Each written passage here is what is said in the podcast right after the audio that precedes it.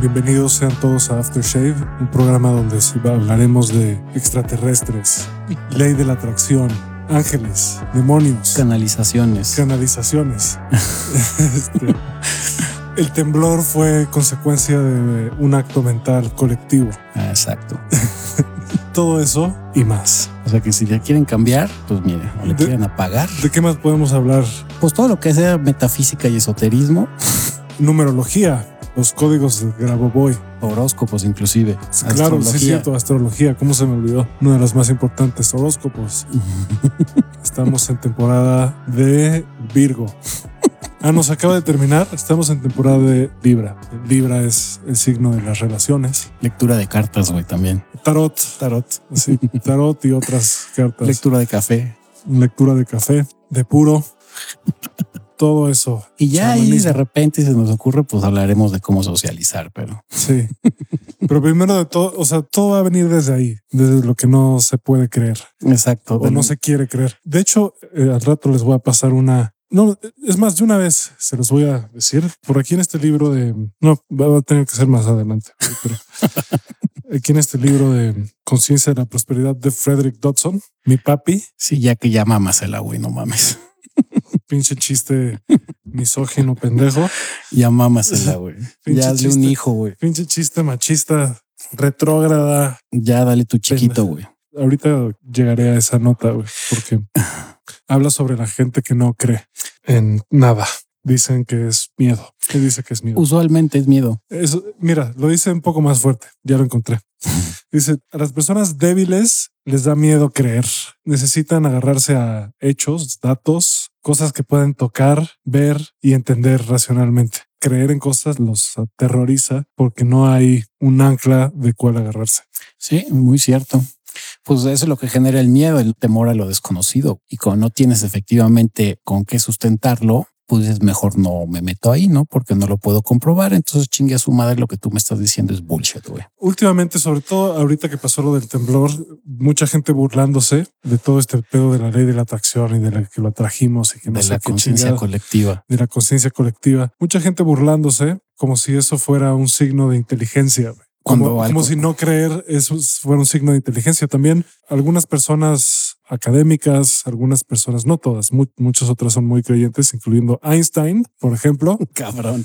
Este, pero muchos, no sé, yo tengo un tío que tiene un doctorado y que siempre ha sido muy científico y para él creer en Dios es un signo de estupidez. Y pues yo creo que no podría estar más alejado de la realidad. Pues yo lo menciono muchas veces. En general, la fe, el no, porque la fe es eso, es creer en algo que no es tangible. Pero al final como somos seres humanos y tenemos ese miedo a no tener esa ancla o de dónde agarrarnos, pues surge la fe. Y yo conozco mucha, pero mucha gente, aquí voy a quemar a una amiga, no voy a decir su nombre, pero que jamás ha creído en nada, no cree en Dios, no cree en esoterismo, no cree en absolutamente nada. Pero cuando le hicieron sus últimos estudios de salud, salió que tenía cáncer. Y a pesar de que no cree en nada, puso un mensaje en, Instagram y en Facebook, en las dos redes sociales de, ¿podrían por favor mandar buenas vibras y oraciones para que me vaya bien en mi quimioterapia? Híjole, yo estuve a dos de decirle, güey, tú no crees en eso, como para qué chingas te voy a mandar buena vibra, ¿no?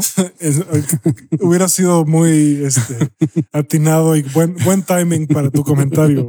Pero dije, pinche güey de la verga, güey.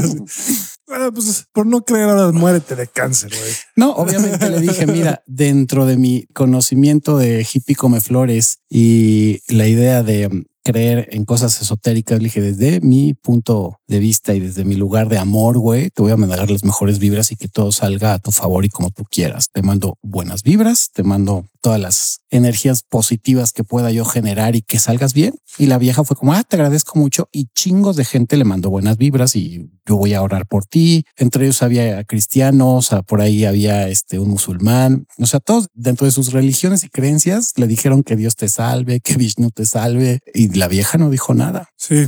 Pero ahorita que ya se curó, pregúntame qué pedo. Sigue diciendo es una mierda, no creo en Dios, sea, son mamadas, pinche pensamiento mágico, vayan y chinguen a su madre. Y dices, pues mira. Yo hubo un tiempo en el que era también completamente ateo y también tenía esa actitud cínica creo que para mí fue importante porque fue como cuestionarme cosas bien básicas como lo que te están diciendo la iglesia, ¿no? Que normalmente, más allá de creer en Dios, lo que dice la iglesia muchas veces, no siempre, pero ya lo hemos dicho aquí de sobra, son chantajes y son dogmas. Pero algo que pasó y estaba platicando con Porfirio de esto el otro día, es que la gente convirtió ahora a la ciencia en Dios y es igual de dogmática, igual de cerrada de mente que la gente que es súper fundamentalista religiosa. Sí, efectivamente. Y además esto implica una arrogancia, cuando menos el fundamentalista religioso sabe que hay algo más grande que ellos, que crea el universo, una inteligencia o una fuerza, lo que, como lo quieras llamar, que es mucho más poderosa que ellos y que de, alguna manera es la fuerza que les da vida.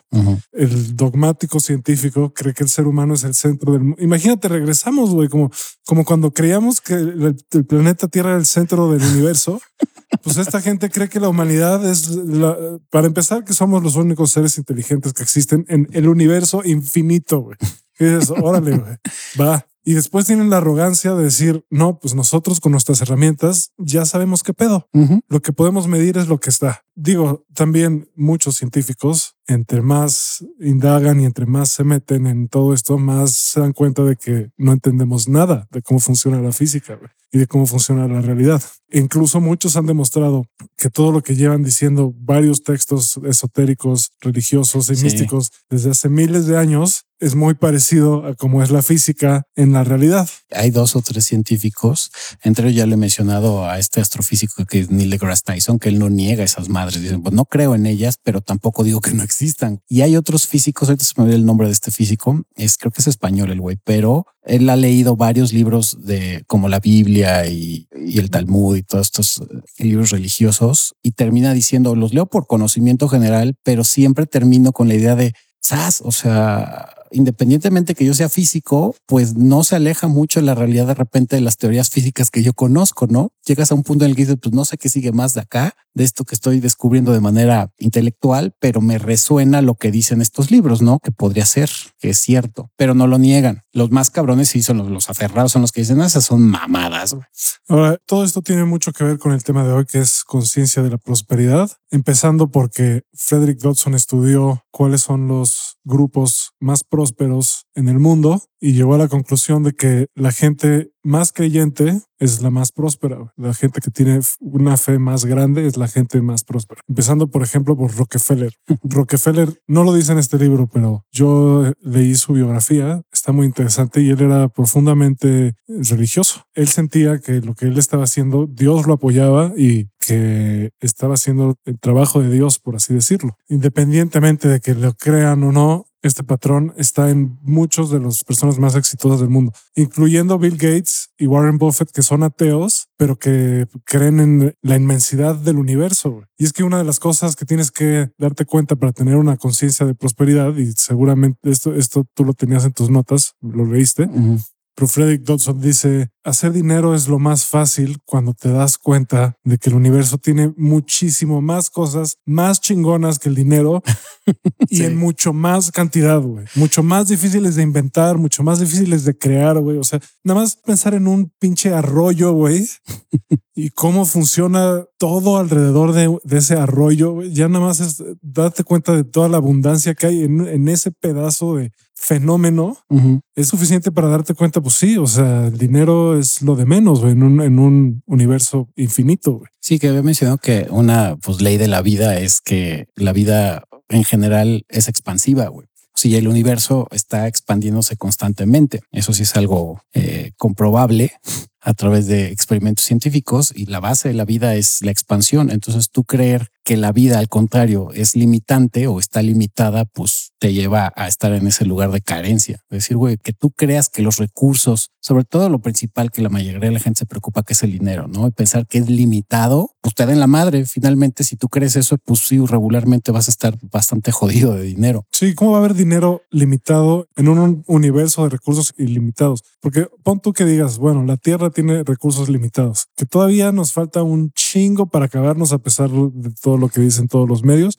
Todavía falta un chingo para que nos acabemos todos los recursos de la Tierra. Si le estamos dando en la madre, no estoy diciendo que no. Sí. Conste que no estoy diciendo que no, pero si nos volvemos más inteligentes en cómo utilizamos los recursos de la tierra, van a ser ilimitados por años y años y, y siglos. Y... No, bueno, y dentro de mis teorías fatalistas, la Pachamama, ya para los que dije Pachamama ya se pueden ir, la Pachamama, que es la tierra, siempre he dicho, el momento que la tierra se arte del ser humano, mira, una catástrofe chingona que mate a la mitad de la población no le cuesta nada de trabajo, güey. Y que para allá vamos también si la seguimos jodiendo de esa manera, ¿no? Sí, o sea, la Tierra finalmente no, la única forma en que se va a acabar físicamente, ya lo había dicho, es que el Sol se va a expandir, se va a tragar a Mercurio, a Venus y a la Tierra y en unos 5 mil millones de años este pedazo de roca no va a existir. Ahora, dice Bashar que sí, hay versiones de la Tierra, hay universos paralelos en donde la Tierra, los humanos se van a extinguir, pero va a haber otras dimensiones en las que no. Ustedes escojan en cuál quieren estar. Ustedes escojan y si siguen sin creer en eso, pues quédense aquí en esta, en la que se va a ir a la verga. Exacto, no hay pedo. Y al final, ya lo hemos dicho un chorro de veces, quien quiera creer no le va a quitar nada y a lo mejor sale beneficiado. Y quien no quiera creer, pues mire, no Y- pasa nada tampoco. Ahora, ahorita en este momento estamos en una de las mejores líneas del tiempo. Entonces, quédense en sintonía. una de las primeras cosas justo que dice este libro es que la actividad de hacer dinero es una actividad espiritual. Sí. Porque si lo piensas, pues no es físico el dinero. O sea, hay una representación física del dinero, pero el dinero en sí no es físico. Cada vez menos. güey. Ahorita con las criptomonedas, pues menos. Está cabrón, sí. Pero, o sea, un billete nada más es una representación de un valor, de un intercambio. El Que al final sigue siendo un trueque. la mayoría del dinero hoy en día son pues, números en una cuenta.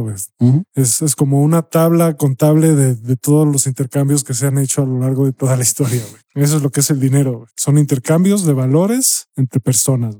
No es nada más que eso y eso tiene una naturaleza pues etérea, espiritual para él. Dice que uno de los secretos para la prosperidad viene de que la gente que se da cuenta y que reconoce la riqueza del universo es la gente que termina teniendo riquezas materiales. Sí, lo hemos dicho un chorro de veces que tiene que ver un poquito con el abundance mindset, con la mentalidad de abundancia. Digo, aquí está enfocado un poquito más en el aspecto espiritual. Y dinero también, porque la abundancia no es solo dinero, hay abundancia de Sí, todo. espiritual, de amor, este, sí, prosperidad en general, ¿no? La prosperidad es muy parecido al éxito. Prosperidad no es siempre de dinero, pero siempre es de crecimiento. Y creo que se enfoca también la prosperidad en que tengas ese estado de bienestar flat. En general, te encuentres bien. Que algo que Sí. te mencionan mucho con la conciencia de prosperidad es que efectivamente no puedes tú estarle negando a la vida o negarte a ti de que no existe abundancia en el universo, ¿no? Y usualmente se cumple esa ley de que se oye muy feo, pero los que más tienen siempre van a tener y los que menos tienen pues siempre van a recibir menos. Y precisamente se, va- se oye muy culera esa frase, pero es muy real. Casi siempre los que no tienen viven en esa mentalidad o en esa conciencia de escasez y se la pasan quejándose usualmente y viven también en la, en la idea de que necesito tener y la gente, aunque no tenga poder adquisitivo, pero es próspera, no está quejándose de eso. Que también una, una de las leyes de la conciencia de prosperidad es que debes de ser muy consciente de qué tan capaz eres de administrar el dinero que te pueda caer, porque tú puedes decir, no mames, a mí si me caen 10 millones de dólares sería muy feliz, pero usualmente si no estás en esa conciencia de prosperidad, esos 10 millones se te van a acabar en media hora y vas a terminar siendo una persona pobre al cabo de unos años, Sí. porque no tienes esa conciencia de prosperidad, güey. Pasa mucho con ganadores de la lotería. güey, Sí, cabrón. Que, se les va y también pasa con algunos atletas que suben muy rápido hasta la cima y pues le pasó a Mike Tyson, nada más que Mike Tyson después regresó. Sí, se recuperó. regresó a la prosperidad. Este, o sea, normalmente ascender en nivel de riqueza también implica ascender en nivel de conciencia. Muy cabrón. La gente de niveles de conciencia más altos no tienen ningún pedo financiero. Digo, no es todo. Obviamente dinero no es todo, pero en general la gente en estados de conciencia más altos no tiene carencia de nada.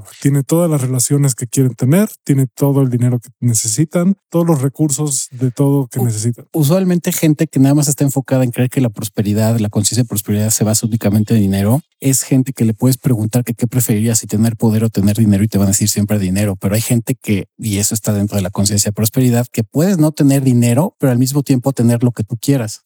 Eso es lo que dice Bashar. Bashar dice que la abundancia es tener lo que necesitas cuando lo necesitas.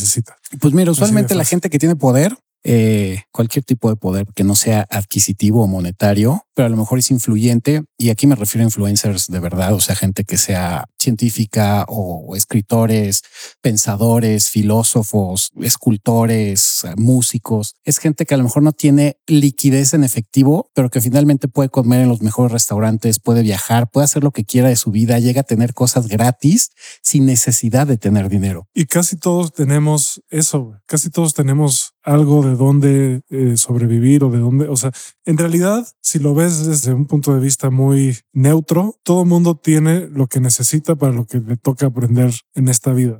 Sí, está muy involucrado lo que dijiste con la conciencia. Si tú no eres consciente, por más que tú digas quiero tener mil millones de dólares, los puedes tener. El problema es que lo que mencionamos, te los vas a quemar y vas a seguir después de unos años en la pobreza, porque tú mismo sabes cuánto es suficiente para ti. Yo podría decir, no, yo los Rufai me merezco ser tan millonario como Elon Musk, pero en mi conciencia real sé que no, porque no necesito todo eso. Por el soberbio y el que no tiene esa conciencia dice, no, sí, a huevo, yo sería el más feliz teniendo esa cantidad de dinero. Y yo le diría, güey, ese dinero seguro, porque tú mismo sabes la cantidad de dinero que necesitas. Si tuvieras ese dinero, te lo quemas, lo, lo mandas a la chingada. Y es más, el mismo dinero va a encontrar la ley de la circulación para no estar contigo. Lo que tiene Elon Musk está imposible gastárselo. imposible.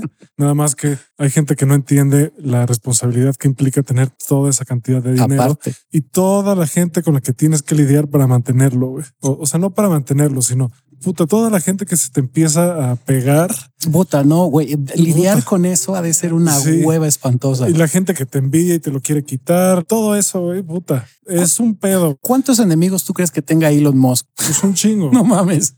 O sea, debe todo el tiempo estar te- teniendo que lidiar con políticos que tienen su propia agenda, con otros multimillonarios, con gente dentro de su misma empresa. Es un tema. No estoy diciendo que sea malo, pero tampoco tener todo ese dinero es certeza de abundancia, porque hay gente que de todas formas, con toda esa cantidad de dinero, se siguen sintiendo vacíos de muchas formas, se siguen sintiendo que les faltan cosas. Hay muchos súper tacaños, por ejemplo, súper mezquinos, güey, que tienen millones y millones de dólares y no, o sea, no pueden dar ni siquiera una buena propina. Sacan su calculadora para calcular exactamente 12% de propina en lugar de decir toma 30%, güey. Sí, me 50, vale madre, sí, Sí, exacto. güey. Sí, que una ley de la vida es que nunca vas a tener más o menos cantidad de dinero de la que mereces recibir.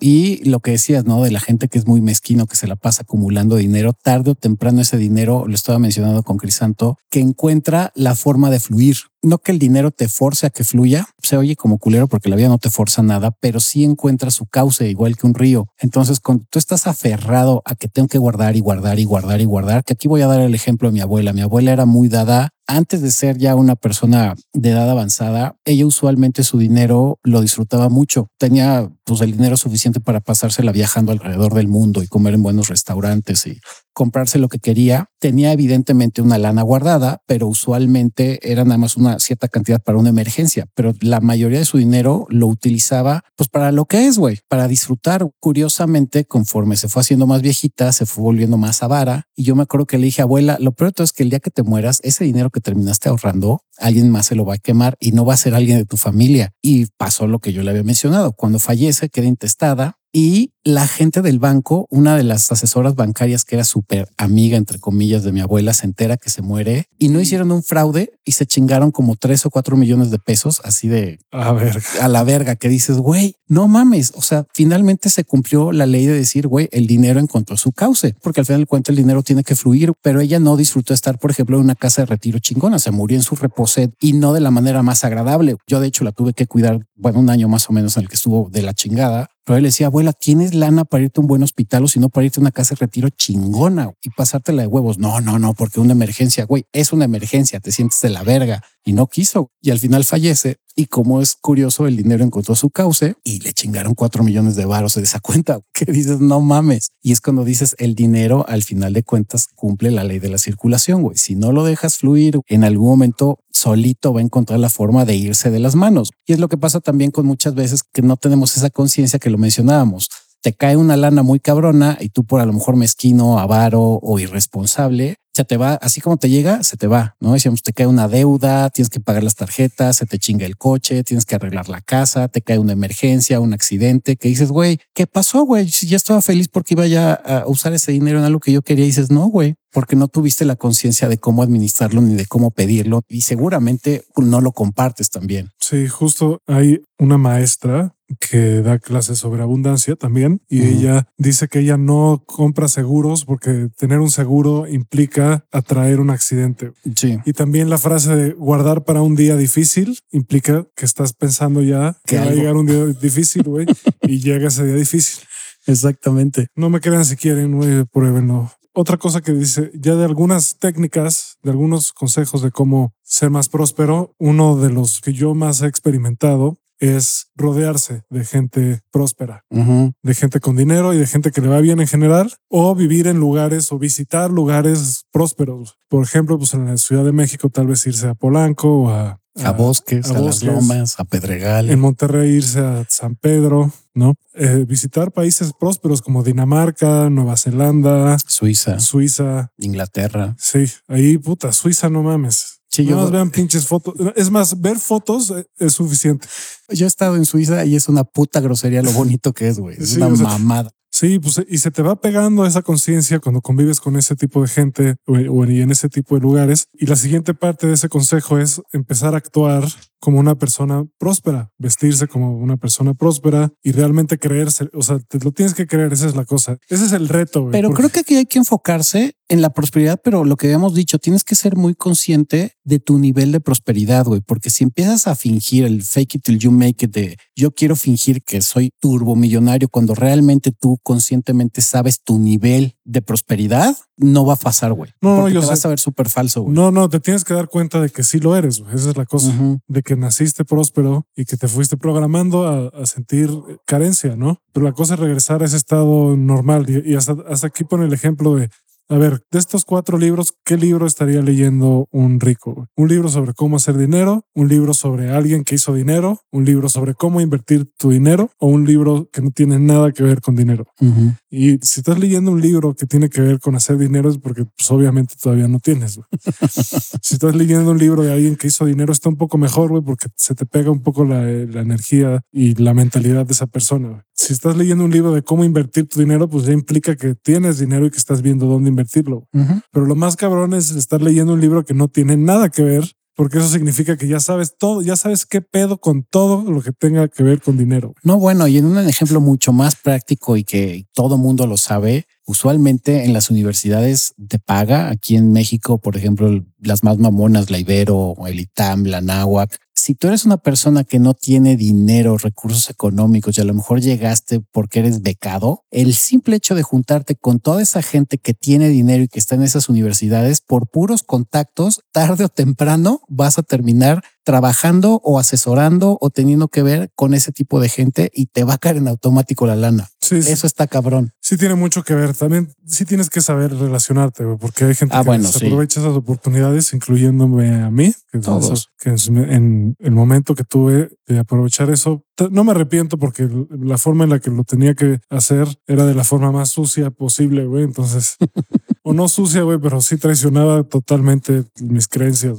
sobre todo en cuanto al machismo, etcétera. Entonces, pues fíjate que a mí en mi caso es muy chistoso porque yo en, en las épocas que yo viví con mi madre, que es la época más jodida que tuve de dinero, es muy curioso cómo al yo haberme cambiado con mi abuela y empezar a tener cierto tipo de relaciones con las amistades que tengo el día de hoy, se transformó completamente mi forma de relacionarme con el dinero. No tan cabrón a partir de cuando ya me volví hippie come flores, pero sí el hecho de empezarme a juntar en un estatus socioeconómico más alto en el que yo estaba cuando estaba con mi mamá, en automático ha generado que yo siga teniendo ese mismo estatus de vida. Que si yo me hubiera quedado cuando yo estuve en mi época de pobreza y que estaba en, en, uno de los barrios pues menos afortunados económicamente de la Ciudad de México, que es toda la zona de Iztapalapa, que viví un ratito ahí durante la primaria, si yo me hubiera quedado ahí, como la mayoría de muchos mis, de mis compañeros de primaria y secundaria, y eso está cabrón porque estuve en escuelas de gobierno y la mayoría de toda esa gente que estudió conmigo casi todos siguen en su mismo estatus socioeconómico que es bajo, güey. Muy poquitos salieron adelante y se hicieron de dinero. Hay por ahí uno que se volvió actor, otro güey que tiene una empresa y a ese güey le benefició el que era güero. Y ahí viene la bronca del, del clasismo. Sí, en México. Pero es cagado que dices, güey, qué triste, porque muchos de ellos, por ahí tengo una amiga de ella, bueno, no es mi amiga, la, la conozco en la secundaria, tengo contacto con ella, es médico, pero vive en un estado de escasez de la chingada, güey. Que dices, güey, eres médico, estás titulada, pero nunca has salido de ese hoyo económico en el que has vivido toda tu vida. Y casi la mayoría de la gente que conozco o que tuve contacto después, tanto de primaria como de secundaria, que estuve en escuelas de gobierno, casi todos siguen en su mismo estatus económico bajo. Y eso es muy triste. Sí. Porque no se rodeaban de la gente indicada. Digo, y también los problemas que puede haber sociales, ¿no? Pero aún así, creo que si te juntas con gente que es abundante, tarde o temprano te llega también esa abundancia, porque tú te empiezas a asumir que eres abundante. Sí, en Estados Unidos eh, el American Dream es interesante porque ahí sí tienen, o sea, sí les meten desde el principio la idea de que todo lo puedes lograr en Estados Unidos. Entonces, por eso hay casos como Jay-Z que viene de la calle, güey, de la calle. Sí. 50 Cent que viene de la calle. De la calle. Y son, bueno, Jay-Z es billonario y 50 Cent es multimillonario, ¿no? Y son negros los dos, vienen de, un, de una raza no, no privilegiada. Pero sí, es pues una raza oprimida. Su mentalidad los llevó ahí, ¿no? También mucha sensibilidad, mucha disciplina, güey, muchas ganas, güey, de, lograrlo. Dice Frederick Dawson que trabajar duro no es necesario para ser próspero pero a veces necesitas eso para empezar a creer que te lo mereces. A veces necesitas trabajar y empezar a amar tu trabajo para empezar a sentir que te mereces la prosperidad. Y que de ahí caeríamos en el asunto de también encuentra el trabajo que te guste, ¿no? En un trabajo que no te gusta está bien cabrón. Es muy difícil. Está muy, muy cabrón. Otra cosa que dice aquí es que entre más entiendes sobre la realidad, más rico te vuelves. Si no tienes dinero, es probable que haya algo que no sabes y aunque creas que lo sabes. Entonces, por ejemplo, leer aumenta su probabilidad de éxito considerablemente. Mira, si leyera yo sería multimillonario, güey. Yo creo que sí. ¿eh? Probablemente. Leer, informarse, no es la única, o sea, ya hay muchas formas de informarse, no puedes tomar cursos en línea, etcétera, pero entender la realidad, aprender de la realidad es fundamental para tener prosperidad. Hay que ser muy observador también. Fíjate que ahorita con el Internet creo que hay muchas maneras ya sencillas de generar, aunque sean ingresos mínimos. El problema es que sobre todo el ser humano tiene esa ideología de volverse rico de la noche a la mañana, pero digo, yo no necesito de estar buscando lana per se porque tengo mi negocio y eso vino de la creatividad y de la de la imaginación, que eso también es la imaginación creativa, pero que si tú te pones a investigar en Internet cómo generar recursos, hay un chingo de opciones donde tú puedes aprender desde, digo, esto es lo más básico, ¿no? Desde trading en criptomonedas o, o encontrar artículos para vender en Mercado Libre o en Amazon, hacer transcripciones, por ejemplo, si sabes inglés, puedes hacer transcripciones y te pagan por hacer transcripciones. Yo por ahí estoy, de hecho, dado de alta en una página donde te pagan por hacer transcripciones. Digo, es muy de hueva, pero hay gente que sí le gusta, ¿no? Que es muy diestra con el teclado. Yo soy de los que teclea con un dedo,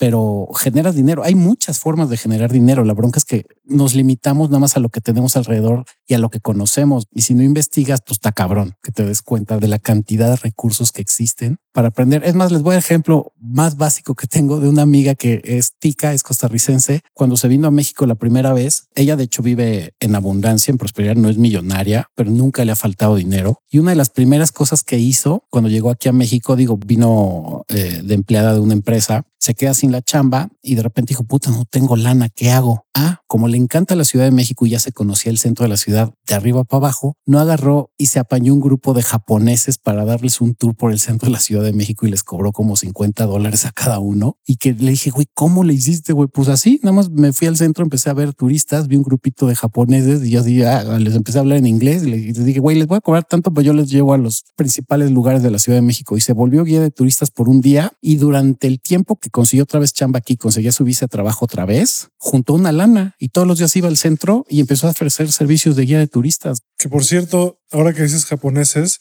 el orden de los grupos más prósperos del mundo, cultural y religiosamente hablando, son grupos étnicos con más ingresos en casa son primero judío, mm. japonés, en Estados Unidos, esto es en Estados Unidos, ¿eh? pero yo creo que en, general en todo el mundo judío y japonés es bastante común. Después polacos, después chinos, después italianos. Imagina, yo no me hubiera imaginado italianos arriba de alemanes, Órale. alemanes, ingleses, irlandeses, filipino. Eso no me lo hubiera imaginado para nada. Los filipinos, qué cagado. Eh, esto es en Estados Unidos. Ya hasta abajo está mexicano, puertorriqueño, afroamericano y nativo americano. Es que la bronca de latino tiende mucho a ser tranza, güey. Pero vea los que se van allá. Que le chingan durísimo. Sí, cabrón. Los que se van les va bien a comparación de cómo les pudiera ir aquí. Pues les va súper bien, pero siguen con el chip del mexicano inferior. También, sí, de no merezco. También la idea católica de que la pobreza tiene es noble. Sí, eso no mames, no, no, no, eso no se lo compren por el amor de Dios. Idea de la pobreza franciscana, no chinguen, no lo hagan. Sí, la Porque pobreza, es, es mentalizarte a estar al contrario, en un estado de escasez. la pobreza no te hace más cercano a Dios. güey. Al contrario. contrario. Sí. Este güey escogió justo esta frase de la Biblia, güey, que está buena, güey. La hemos escuchado todos en misa, esta frase, güey. Es el Señor es mi pastor, nada me Nada me faltará. faltará. que habla de la fe, de la fe de que siempre el universo, Dios, Pachamama, güey, El Dios que quiera en la vida, la fuente El principal. Siempre los va a proveer de exactamente lo que necesitan para aprender la lección que necesitan en ese momento o para vivir la experiencia que necesitan vivir en ese momento. Si ya llegaron hasta acá, supongo que no les será difícil creer que su espíritu escogió tener esta vida porque quería aprender ciertas cosas en particular, vino a experimentar ciertas cosas en especial.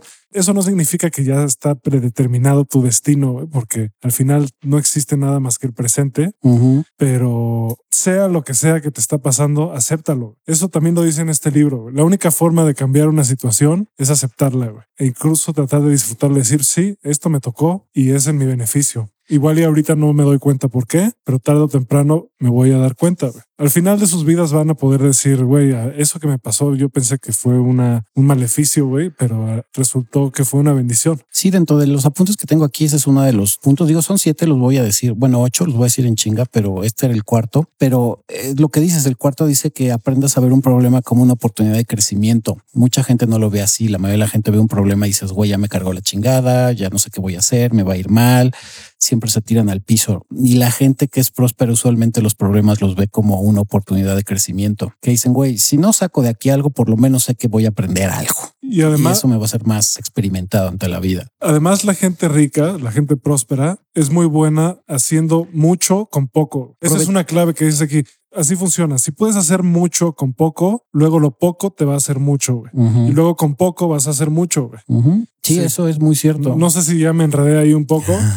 Creo que sí, pero el punto es, güey, si puedes valorar los recursos que tienes a tu disposición en este momento y utilizarlos al máximo de su potencial, vas a ver que vas a poder sacar muchas riquezas y después se van a invertir un poco los papeles. Y después, en lugar de tú hacer mucho con poco, con poco vas a hacer mucho. Sí, es muy cagado, pero aquí uno de los negocios que están surgiendo a flote, que es lo que yo hago, pero que ya tiene, yo creo que tendrá un par de años que empezó a hacer el boom gracias al COVID, fue la venta en línea. Y ahorita lo más fácil y sencillo, claro, requiere que le pongas esfuerzo, pero es mucha gente se va a, a las liquidaciones de Walmart o de Home Depot o de empresas grandes y lo que hacen es que checan a través de una aplicación de Amazon los precios que hay de ese mismo producto en Amazon. Y si de repente hay un muy buen descuento, claro, esa es la chinga tener que ir a estos supermercados, pero es estar checando los precios bajos, compras el inventario y a veces ni siquiera, nada más checas el precio, lo anuncias en, en Mercado Libre o en, o en Amazon y si te empiezan a caer ventas, pues te vas a tu Walmart o a tu Home Depot o a cualquiera de estas cadenas grandes y empiezas a comprar el producto y luego lo empiezas a enviar, güey. Y a veces ni siquiera tienes que invertir porque a lo mejor te pagan, te depositan y tú con ese dinero que ya te depositaron vas y compras el producto. Yo no lo hago porque a mí me da mucha güey, porque pues yo ya tengo un producto que vender desde hace 20 años, pero es como la mayoría de, los, de estos negocios de venta en línea es lo que hacen. Te dicen, ve a checar las liquidaciones de tu súper más cercano y empieza a vender todos esos remates en Amazon y en Mercado Libre y hay gente que los va a comprar y sacas dinero de eso. El problema es que sí me he dado cuenta que a la mayoría de la gente le da mucha hueva el hacer esa investigación. Digo, yo incluido, por ejemplo, ¿no? Pero es algo que yo conozco y que si yo quisiera generar más dinero lo podría hacer, pero pues como no me interesa, pero mucha gente no lo hace por eso mismo, por la mentalidad de, de escasez y porque dice, no, no sé cómo, es muy difícil, cuando realmente abrir una cuenta de Amazon o de Mercado Libre es bastante sencillo. Sí, pero por ejemplo, hay cosas con las que sí te interesa hacer más dinero, como cripto, por Mm. ejemplo. que yo estoy haciendo trading, por ejemplo, ahorita, Sí. ¿no?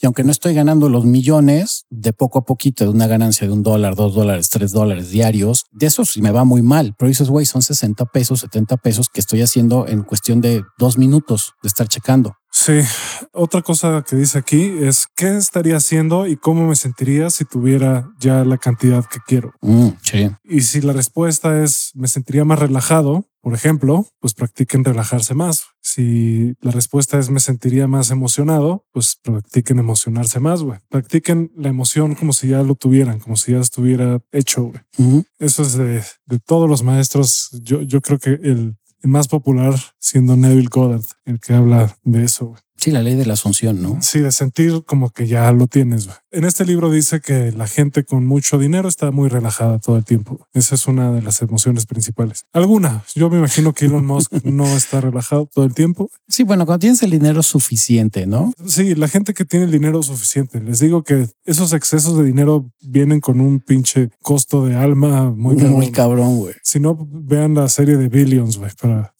para que se den una idea de, lo que puede llegar a ser la vida. De, o sea, no es real, no es una historia real, pero sí está basada en pues, cosas reales que pasan güey, en esos, a esos niveles de riqueza, güey. sobre todo en las hedge funds. Que por cierto, aquí estaba leyendo también, era que te debes de quitar la idea de quiero tener, güey. Y eso lo hemos mencionado, el deseo mal enfocado, porque en automático al decir yo quiero tener, significa que evidentemente no lo tienes. Entonces, quitarte esa idea de necesito, porque si necesitas en automática, estás en ese estado de escasez, güey. Eh, Porque realmente no necesitas. Esa frase del Señor es mi pastor, nada me faltará, en Ujú. inglés es el Señor es mi pastor, no voy a querer. Entonces, por eso está- más in- interesante para el autor esa frase en inglés, porque es The Lord is my shepherd, I should not want. Fíjate que aquí, eh, con respecto a esto, decía que elimines la idea de que de quiero tener, ya que solo aquellos que saben que tienen pueden dar y los que no saben que tienen piensan que deben obtener primero para poder dar y entonces su vida refleja este pensamiento a través de la pobreza y de la escasez, del sufrimiento y la limitación. Es muy cierto. Ahí se junta con esta ideología de que aprendas a dar también, a soltar. Sí. Eso es súper cabrón y es bien cierto. Si tienes dinero o cualquier cosa, no necesariamente dinero, pero si tienes cosas que ya no utilizas, en vez de venderlas, regálalas. Muchos tenemos la ideología de no, güey, me costó tanto, ya no lo uso, pero lo voy a revender aunque sea muy barato. No, güey, lo mejor es que lo regales. Usualmente tú cuando empiezas a dar un chingo en automático y es lo que le llaman dentro de la teoría de hippie come flores, que es el banco universal, que el banco universal, el banco del universo es, tiene que ver con lo que es el karma y el dharma, ¿no? Que finalmente todo lo que tú des es lo que se te va a regresar, güey. Entonces en algún momento, si tú estás queriendo sacar beneficio de algo que a ti ya no te sirve, pues en algún momento alguien también se va a aprovechar de ti de la misma manera. Pero si tú de manera desinteresada lo regalas o lo das en automático, en algún momento también eso se te va a regresar. Sí, justo no hay que darlo con la intención de que regrese. Exacto. Aquí dice que la, la gente próspera piensa más en dar que en recibir. ¿Qué le voy a dar al mundo? ¿Qué voy a aportar al mundo? Piensa más en eso que en recibir. Yo te voy a decir una cosa, de verdad, yo también todo el tiempo cuando pienso en tener dinero, pienso más en el proyecto que me va a generar ese dinero, qué tan chingón va a ser y qué tanto va a resolver un problema o generar belleza para el mundo. O qué tanto puedo compartir, ¿no? Sí, exacto. O sea, hay muchas formas de ayudar al mundo. Yo creo que una de las más chingonas y más fáciles incluso es generando conciencia. Que por ahí había una, no me acuerdo cómo se llama esta coach, pero que es española y una vez lo escuché en uno de sus podcasts que decía que ella empezó a creer en, la- en esta idea de la abundancia cuando renuncia a su trabajo, le dan su liquidación como de 5 mil dólares, 5 mil euros, perdón. Y ese dinero ya se había comprometido con la vida, con el universo, con Dios, con Pachamama, con quien ustedes quieran, que si le caía ese dinero, lo iba a entregar a una institución de beneficencia. Ella soltando todo, decía, güey, esos 5 mil euros es todo mi capital, no tengo nada más, pero lo voy a soltar y voy a creer en que se me va a regresar ese dinero. Y efectivamente, el día que le dan su liquidación, agarró esos 5 mil euros y al día siguiente los depositó a la cuenta bancaria de institución de beneficencia y dijo, fuck, güey, ya lo entregué, pero me voy a dejar confiar en que la vida me va a dar. Y dice que curiosamente al día siguiente le habla un güey de pues, muchos años de, las, de la universidad o de la preparatoria y le dice, oye, güey, me enteré que das coaching de no sé qué y la chingada, necesito que vengas a mi país y des un coach, que es eh, una clase de, de este coaching, ¿no? Y la vieja, oye, pues te cobro tanto. Me dice, no hay pedo, güey, te pago eso y aparte necesito que estés aquí permanentemente porque voy a hacer como una serie de, como de clases en las que pues voy a necesitar de tu ayuda. Entonces, vente acá, acá tengo donde vivas, tengo un lugar donde vivas, tengo un departamento vacío y este te voy a pagar tanto y aparte pues vas a dar este coaching, ¿no? Y fue muy cabrón porque el día siguiente dice que este güey le pagó el boleto de avión, se fue del país y él en cuestión de tres días ya estaba chambeando y recibiendo un sueldo más alto del que estaba ganando en su empresa, bueno, en la empresa donde trabajaba y haciendo lo que ella quería, güey. Y que a partir de ahí ella empezó, así como le entraba el dinero de lo que le pagaban, lo empezaba a repartir, lo empezaba a compartir con la gente. Y eso generó lo que decía hace rato, ¿no? La ley de la circulación ella mantenía circulando el dinero y ella le seguía cayendo y cada vez más. Y es como dices, a la madre, cómo está chistoso que cuando te desprendes del dinero y lo dejas circular en automático te sigue cayendo ti dinero. Aunque puedas tener cero pesos en, en a lo mejor un día, ¿no? Te quedas sin dinero, pero al día siguiente te cae lana. Sí, aquí Frederick Dodson incluso sugiere ofrecer más por cuando te pagan por un servicio, dar más de lo que pagaron. Más que pensar en quiero más clientes, es pensar qué más puedo ofrecerle a mis clientes, qué más puedo ofrecerle a un cliente, ¿Y cómo puedo dar más. Y sabes dónde se te refleja mucho también el que te caiga dinero en las propinas. Si puedes, dale propina al de la gasolinera, dale propina decente al mesero, dale propina a los que te embolsan las cosas en el súper, dale propina al viene viene. O sea, despréndete de ese dinero que no te duela. Al de Rappi, al de Uber, dale una lana extra siempre. Y eso además indica abundancia. Yo desde que hago eso siempre también me cae lana. O sea, yo usualmente hay gente, tío, que se me queda viendo porque el de los, sobre todo a los que embolsan en los supers, que son señores de la tercera edad, yo no les doy cinco pesos. Si me cae un billete de 20 o 50, ahí está, toma, ¿no? Y a lo mejor nada más metió un jabón dentro de la bolsa. Y muchas veces me dicen, ay, joven, muchas gracias, no es mucho dinero. Y yo, no, pues son 50 pesos. O sea, a mí no me, no me afecta darte 50 pesos, pero a lo mejor para ti significan mucho, ¿no? Y si te los puedo dar, con mucho gusto te los doy. Y fíjate que algo que me pasó hace poquito, eh, digo, no tengo broncas de lana, pero sentí que me había caído como cierta disminución en mis ingresos. Y fue porque empecé a, no darles dinero a los de a los de servicios de Uber y de Rappi y de Didi que me traían cosas a la casa y no les daba propina. Y dije, no, ¿qué estoy haciendo, güey? Entonces empecé a volverles a dar propina y mi flujo de ingresos como que volvió a establecerse. Eso es algo que no te había comentado y que me sucedió yo creo que el mes pasado, que dije, qué cagado como en cuanto volví a dar propina, nuevamente empezó a circular, bueno, se estabilizó mi flujo de ingresos, güey. Yo desde hace mucho también doy más del 15% de propina. Digo, depende de, cuál sea el servicio, ¿no? Pero a los de Rappi y Uber sí les doy buenas propinas, güey. Aquí dice algo bien chingón, güey. Esta frase está bien chingona. Si tú entiendes que eres un hijo del infinito, hija del infinito, nada va a ser demasiado grande para ti. Eres conciencia infinita, nada puede matarte. La clave para experimentar la realidad de esta manera es no teniendo resistencia hacia nada ni nadie.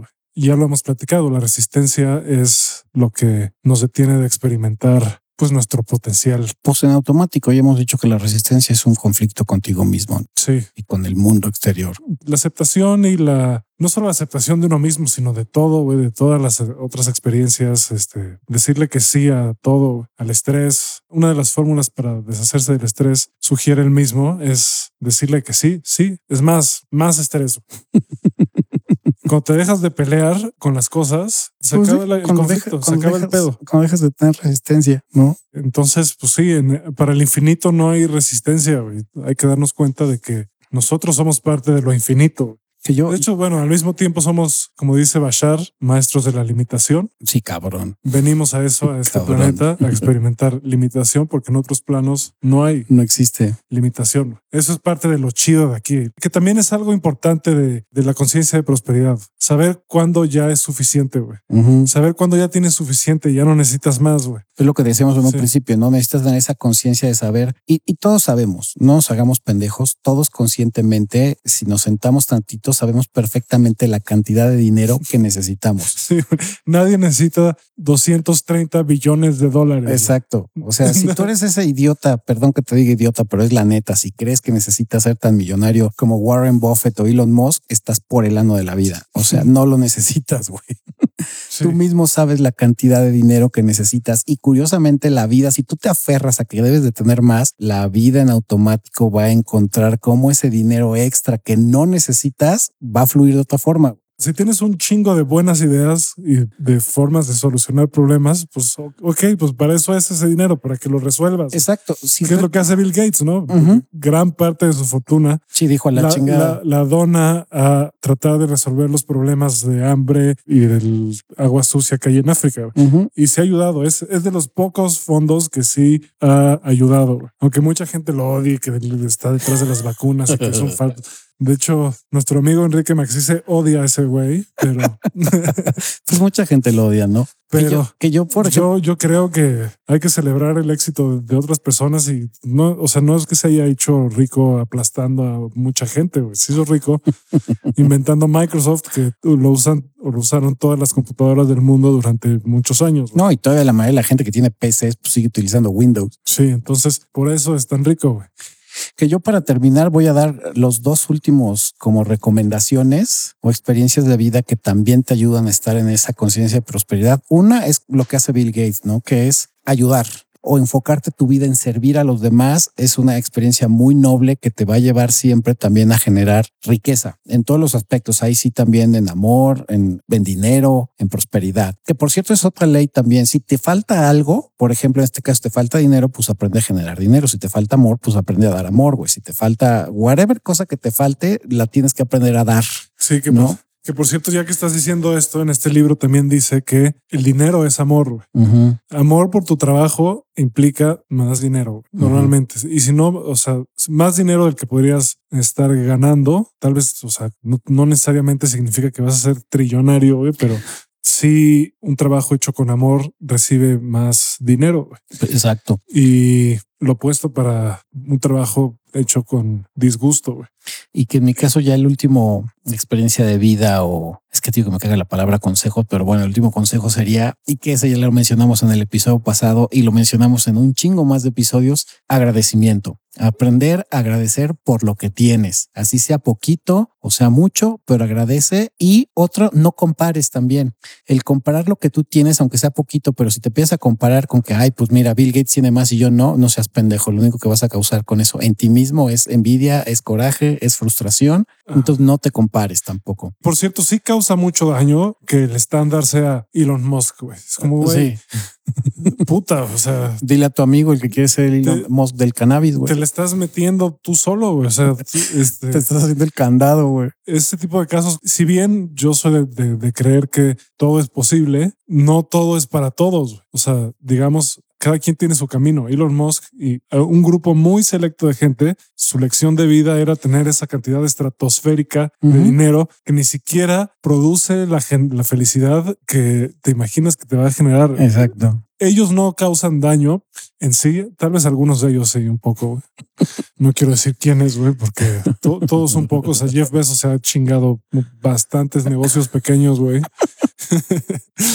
Este, pues mira, al final de Mark cuentas. Mark Zuckerberg ha truqueado elecciones. Lo hemos mencionado. al final de cuentas, el dinero bien habido, mal habido, al final de cuentas, en tu vida y en tu karma o en tu dharma, pues el universo se lo va a cobrar de una u otra forma, güey. Entonces, pues mira, puedes ser muy millonario haciendo tranzas, pero en algún momento te va a ir mal, güey. Seguramente te va a ir mal. Pues algo va a pasar. algo. no sabemos cómo funciona. O sea, la, gente empezó a agarrar el karma como a Dios cristiano, güey. El karma ahora es, te pasa esto, te van a castigar. O bueno, si me veo más... Pero karma es mucho más complejo que eso. No, bueno, el y karma es, es un sistema de causa, consecuencia que no es lineal. Y si me veo ya en un plano, pues nuevamente muy hippie como flores, ya lo que yo creo que el universo es neutral, mira, puede que si lo estás haciendo mal, pues finalmente ese es pues tu misión en la vida, güey. Aprender a cómo estafar gente. Y es a lo que veniste a este pinche mundo, a, estafar gente o a matar o a lo que tú... Estoy diciendo mamadas muy culeras, pero... pero no, o sea, no estás tan fuera, o sea, tan fuera de... Pero es real, güey. De o la sea, verdad. Es lo que tú veniste a aprender y lo que te tocó vivir, güey. Un gran, gran astrólogo que, debe ser de los mejores astrólogos del mundo, güey, yo creo. Se llama Jorge Escamilla, es mexicano. Mucha gente lo ve, es muy difícil conseguir una cita con él porque te, tardas, se tarda años en verte, güey. Yo ya le dije un par de veces a, al señor Javier Maqueo que lo vea y le ha valido verga, pero no sabes las cosas que me ha dicho las dos veces que he ido con él, puta. Te cagas. La última vez no pude ir porque no lo pude pagar, Ujú. pero te cagas. Y una de, de las cosas que dice es que sí, hay veces que vienes a aprender a eso, güey, a aprender a matar, güey, a aprender a ser un culero, güey. Por alguna razón, tu alma quiere aprender esa pinche lección. No, y bueno, pues, y te voy a decir por qué creo que de- lo debes de aprender. Bueno, no, no que lo debas de aprender, o por qué más bien la vida o el universo te puso en este plano para que lo aprendieras. Por el simple hecho de que si tú no conoces tu lado oscuro o tu lado más oscuro, nunca vas a encontrar el lado más eh, luminoso de la vida. Y eso lo puedes comprobar. Bueno, yo por lo menos es lo que me pasó cuando fui pick up y me fui a mi lado más oscuro, descubrí cuál era mi límite y dije, no quiero estar aquí, güey. O sea, el estar manipulando hombres y mujeres, güey, y hacer lo que yo quiera y, utilizarlos, no está chido. Y ese fue mi lado más dark side, que te, aparte es muy adictivo el saber que puedes manipular gente. Y dije, ese es mi lado más oscuro. No me late, no me gusta, pero ya lo conozco y sé de lo que soy capaz y no me gusta. Y esa creo que es una de las lecciones que vine a aprender a esta vida. Que jodí personas manipulándolas, sí. O sea, y que está de la chingada, sí, que me arrepiento también. Pero al final del cuento es algo que tenía que aprender. Y aquí se cumple la ley que estamos diciendo, ¿no? A lo mejor tu objetivo que te dio la vida es, güey, pues vas a ser un narco, güey, o vas a ser un asesino, o vas a ser un estafador. Y tu alma, pues es lo que vino a aprender a este pinche planeta. Así Ahora- igual te va a ir, ¿no? A lo mejor te puede Sí. ir muy bien y nunca te cachan, güey, ¿no? No, no, o sea, durante la vida puede que te vaya bien, pero en el, en el siguiente round Ahí vas a, o sea, te van a tocar todas las consecuencias de todo eso, güey, que son todas las emociones que cultivaste, güey. Dicen que cuando te mueres experimentas todo el dolor que le causaste a otras personas. Dicen que si no fue intencional, lo ves como observador, pero que si fue intencional, Sí. lo sientes, güey, cuando te mueres. No, bueno. Eso, es, eso es parte de lo que dice, Sí. creo que es el, en budismo o lo dice Bashar o algo así. pero se cumple otra vez la ley que lo vuelvo a mencionar, bueno, la teoría que lo vuelvo a mencionar por cuarto, quinto episodio consecutivo, la teoría del huevo. Todo lo que des, bueno o malo, te lo estás dando a ti mismo, ya sea en este plano terrenal o el que le sigue, pero todo lo que tú hagas bueno o malo, te lo estás haciendo a ti mismo y se te va a facturar, ya sea en esta vida o en la que sigue o en otro plano astral, pero pues es esa ley, ¿no? Porque al final todos somos uno. Es la teoría de la unicidad también, ¿no? Sí. Entonces, todo lo bueno y malo que tú hagas, al final de cuentas, te lo estás haciendo a ti. que es también por lo cual no debemos juzgar, güey, porque cualquier cosa que esté en nuestra realidad, nosotros somos co-creadores de eso. güey. Y puta, eso cuesta, e- esa es de las lecciones que más cuesta trabajo aceptar, güey. A mucha gente que le digo esto, güey, me dice, no mames, güey, ¿cómo puede ser? ¿Cómo voy a ser yo culpable de la guerra en Rusia? Le dije, no, no dije culpable, güey, pero lo creaste porque es parte de tu conciencia, está en tu conciencia, güey. O sea, hay una conciencia, Pues eres uno con, una, con el todo. Exacto, para empezar, eso. Eres uno Exacto. con el todo. güey. Eres Así, parte de. así de fácil, güey. Entonces, todas las cosas que aparecen en tu conciencia son cosas que tú creaste en algún plano, güey, de alguna manera. güey. Ujú, Y entre más las juzgas, más las replicas, güey. ujú. Paul Selig, los guías de Paul Selig dicen que lo que pones en la oscuridad te jala a la oscuridad. Ujú. Entonces, por ejemplo, no, no, no se lo he podido decir a mis amigas ucranianas. No he encontrado el espacio para hacerlo y además, pues no todo el mundo te va a entender y a veces decirle cosas a alguien nada más les, les arruina el día y nada más los hace sentir mal y nada más te peleas con ellos y no tiene sentido. güey. Sí, aparte. Pero estar poniendo en redes sociales noticias sobre la guerra, noticias sobre COVID, noticias sobre malas noticias, multiplicarlas, güey, en serio, nada más hace que sigan existiendo y que se fortalezcan. güey. La atención fortalece. Cuando le das atención a algo, eso, eso se fortalece. Si le das atención a algo negativo, eso se fortalece. Si le das atención a algo positivo, eso se fortalece. Eso ni siquiera es tan No, ni siquiera es- ilógico. No, eso ni siquiera es esoterismo. Eso, Sí. eso en psicología está en la teoría de, de la piedra gris. Cuando te toca un narcisista, lo que es piedra gris es nada más no pelarlo, no le Sí. das atención. O sea, sí le dices sí, no, ajá, mm, chingón. Sí. Vale.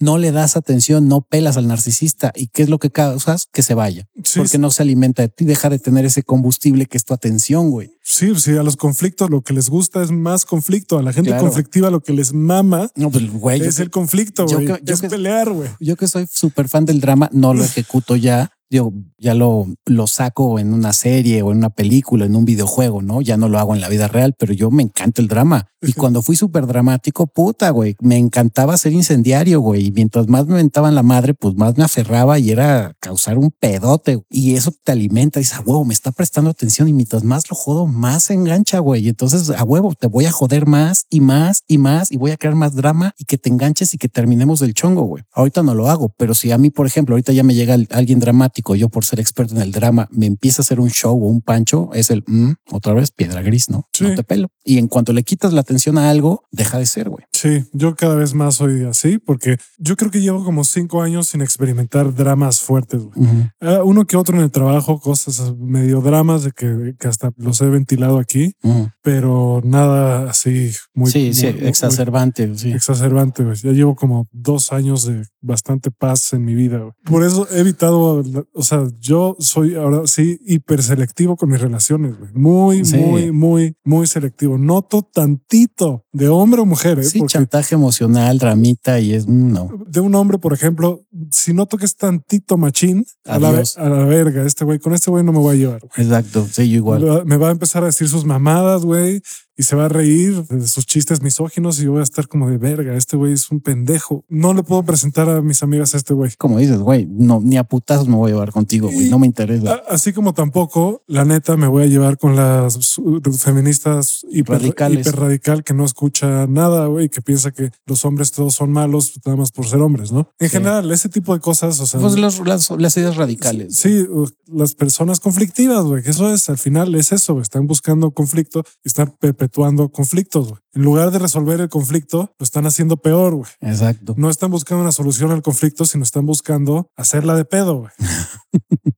Y curiosamente, la mayoría, Muchos activistas. la mayoría de la banda que conozco radical, no nada más en el feminismo, sino en la política, Sí, sí, sí. ambientalistas, lo que tú quieras, los que son muy radicales dentro de la conciencia de abundancia o de prosperidad, no la tienen tanto, güey. Y no necesariamente en dinero, sino por lo menos en lo que es en, amor o en tranquilidad emocional o espiritual, es casi nula, güey. No la tienen, güey. Sí, Está cabrón. Ahí chéquense eso, chéquense a los que son muy radicales en cualquier idea y van a ver qué tan abundantes son emocionales, psicológica, espiritual y económicamente hablando. sí, de entrada es raro gente abundante que, por ejemplo, se involucre mucho en la política. güey. Yo, mis discusiones sobre política son dos al año, tal vez, y duran 15 minutos. Duran hasta el momento en el que digo, no sé nada de esto. Y ya. Y ya, o sea, tal vez tenga razón, me vale verga. Yo, la verdad es que Sí, no voy a entrar en un debate que, sobre todo con lo que hemos dicho, la persona con la que estás hablando y es una pared que inician con la ideología de que yo estoy bien y tú estás mal. Ahí dices, no voy a discutir contigo.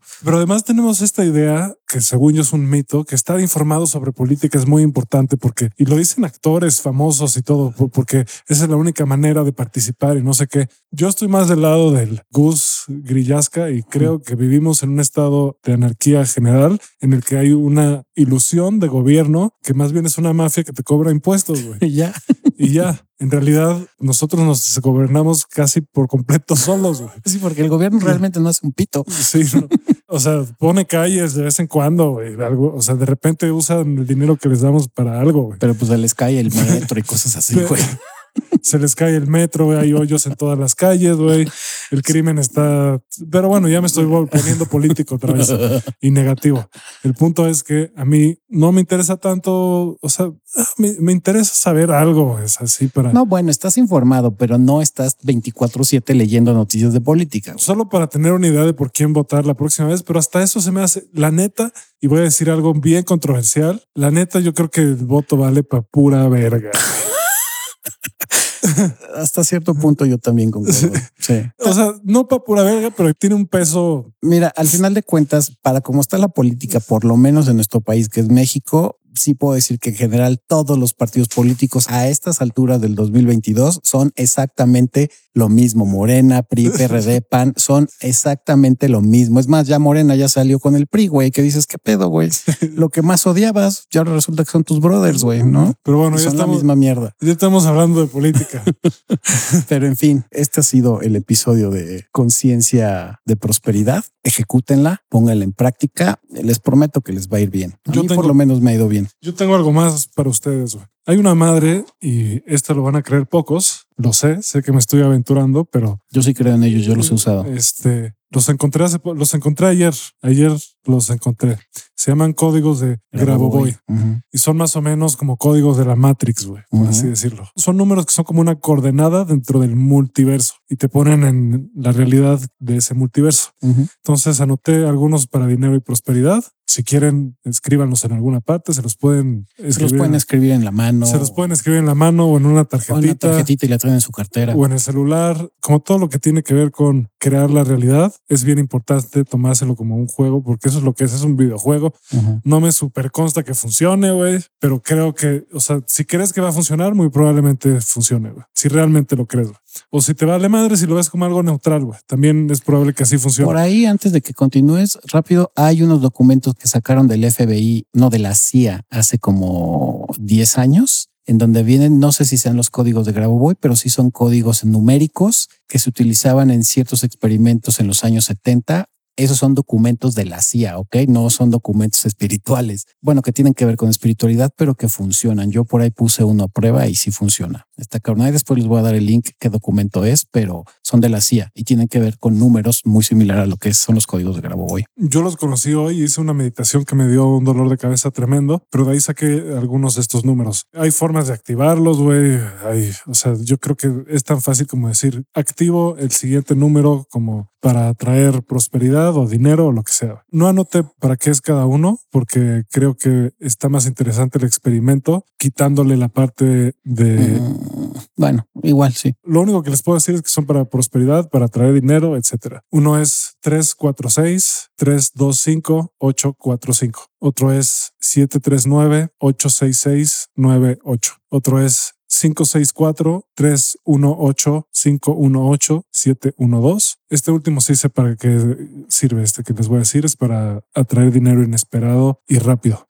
Y es 520 741 889 8. Yo no me acuerdo cuál fue el que utilicé, pero justo también parte de cuando me empezó a ir bien después de mi desmadre económico en septiembre, bueno, el mío y el de Crisanto, eh, pero sí, yo uno de esos números me lo puse en el brazo, no sé si fue en el izquierdo o en el derecho, digo, vale madre, no se lo pongan, pero me lo escribí con pluma y lo traje ahí, este, pues cada vez que me bañaba se borraba, me lo volví a escribir y lo traje como una semana y lo estaba leyendo constantemente y por lo menos me funcionó entre muchas otras cosas, ¿no? Sí, de hecho, el que empieza con 5, 6, 4 es para atraer abundancia. Y el que empieza con 7, 3, 9 es para traer dinero fácil. Pues ahí tienen. Ahí busquen un Ahí poquito en internet códigos de Grabovoi. Son bastante interesantes toda la teoría que viene eh, atrás de. Pero pues yo por no sé si me funcionaron a mí o, o tuvieron que ver, pero sí yo los utilicé. Insisto, pueden no creer, pero no les quita nada el que los usen. Sí, no pierden Absolutamente nada. dos o tres minutos. Y puede que les funcione y pues Es- traigan abundancia en su vida. Es un juego, crean que sí y ya.